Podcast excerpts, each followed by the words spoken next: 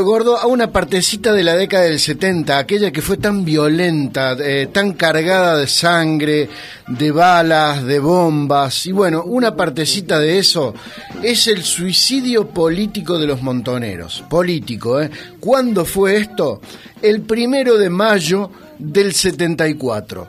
Le fueron a patear el asado al propio Perón, que los había cobijado en su movimiento, porque le convenía obviamente al general, eh, el primero de mayo, el día que volvía a dar un discurso a su gente, a los trabajadores, después de 20 años, y que todos sabían, por lo menos los dirigentes políticos, los dirigentes gremiales y los dirigentes guerrilleros también, que era la última vez tal vez que Perón le iba a hablar a los trabajadores. Y fue así, a los dos meses Perón finalmente falleció víctima del cáncer de próstata y de las afecciones cardíacas que traía ese viejo caudillo que había estado en el exilio, eh, ese viejo personaje de la política argentina al que los militares no lo dejaban volver. Ese primero de mayo del 74, hace 47 años, la Plaza de Mayo estaba repleta. Dicen que había alrededor de un millón de personas más de la mitad eran sindicalistas, estaban los gremios con su gran poder de movilización. La otra parte, los montoneros y la juventud peronista que les respondía, la juventud izquierda.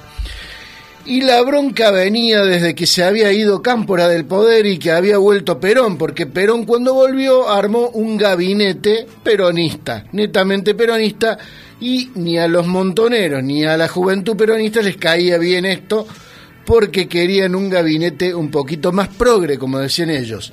Entonces la cosa desde temprano se empezó a calentar porque los montoneros empezaron a cantar ¿qué pasa, qué pasa, general? Que está lleno de gorilas el gobierno popular. Bueno, los sindicatos le respondían a su manera. Y cuando el propio Perón salió al balcón, cuando si fuera un equipo de fútbol y fue ovacionado y todo eso, cuando pasó la ovación y se aprestaba a hablar, ya los montoneros muy, muy calientes, digamos, empezaron a cantar lo que más le dolió a Perón. Decían, vea, vea, qué manga de boludos, votamos a una muerta, a una puta y a un cornudo.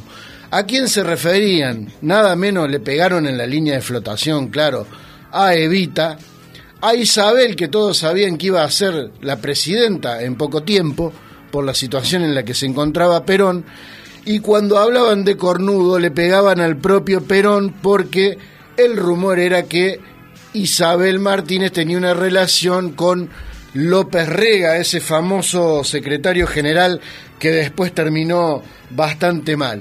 Y Perón escuchó, pese a cómo estaba, en las condiciones que se encontraban, escuchó y les dijo esto a los montoneros.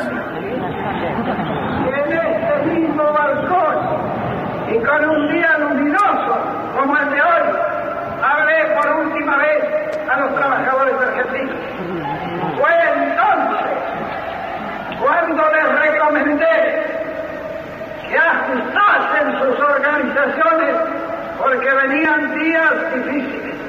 No me equivoqué, ni en la apreciación de los días que venían, ni en la calidad de la organización sindical, que a través de 20 años, es a estos estúpidos que gritan,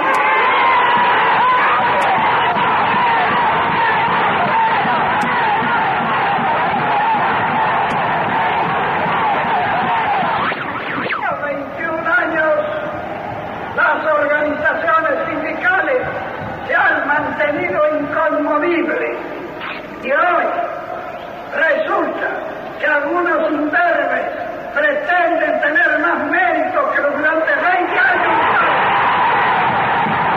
Bueno, bueno, Estúpido sin verbe, Qué duro que estuvo, claro. ¿Qué pasó ahí? Había un temor tremendo, porque un año atrás en esa isa eh, había sido una masacre el enfrentamiento entre el ala sindical y el ala montonera del peronismo, ¿no? Bueno, lo que no se sabe de todo esto, o lo que se conoce muy poco, es que la cosa estaba tan caldeada que el general Molina Sosa según se lo contó hace poquitos años el periodista Alberto Amato, que era el jefe de Molina Sosa, era el jefe de los granaderos y el jefe de la custodia de la Casa Rosada, temió lo peor. Había un millón de personas en la plaza. Los montoneros eligieron por irse y dejar media plaza vacía. Pero lo que temía Molina Sosa era que intentaran ocupar la Casa Rosada. Así que ordenó Una revolución cerrar toda la casa de gobierno y detrás de la puerta principal instaló, si vieron la casa de papel se van a acordar, instaló una MAG, una ametralladora pesada. El que abría la puerta de la casa de gobierno iba a recibir una ráfaga de ametralladora pesada. Esos fueron los 70 y ese fue el día en el que los montoneros cometieron su suicidio político. Después nada fue igual. El pueblo peronista no los cobijó más y empezó a combatirlos hasta que llegó el golpe del 76 y lamentablemente, lamentablemente, eh, el gobierno militar tuvo eh, una o cometió una sangría directamente contra estos grupos organizados. Pero fueron a patearle el asado y Perón los echó de la plaza. Ese fue el libro gordo de hoy. Me encantó. Ahí está, el libro gordo de Sherman contándonos pic así, segmentitos, partes de la historia que seguro no conocías.